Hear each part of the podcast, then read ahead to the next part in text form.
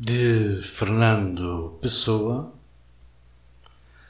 Sou um guardador de rebanhos. O rebanho é os meus pensamentos. E os meus pensamentos são todos sensações.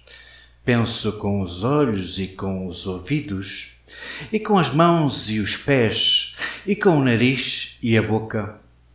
Pensar uma flor é vê-la e cheirá-la.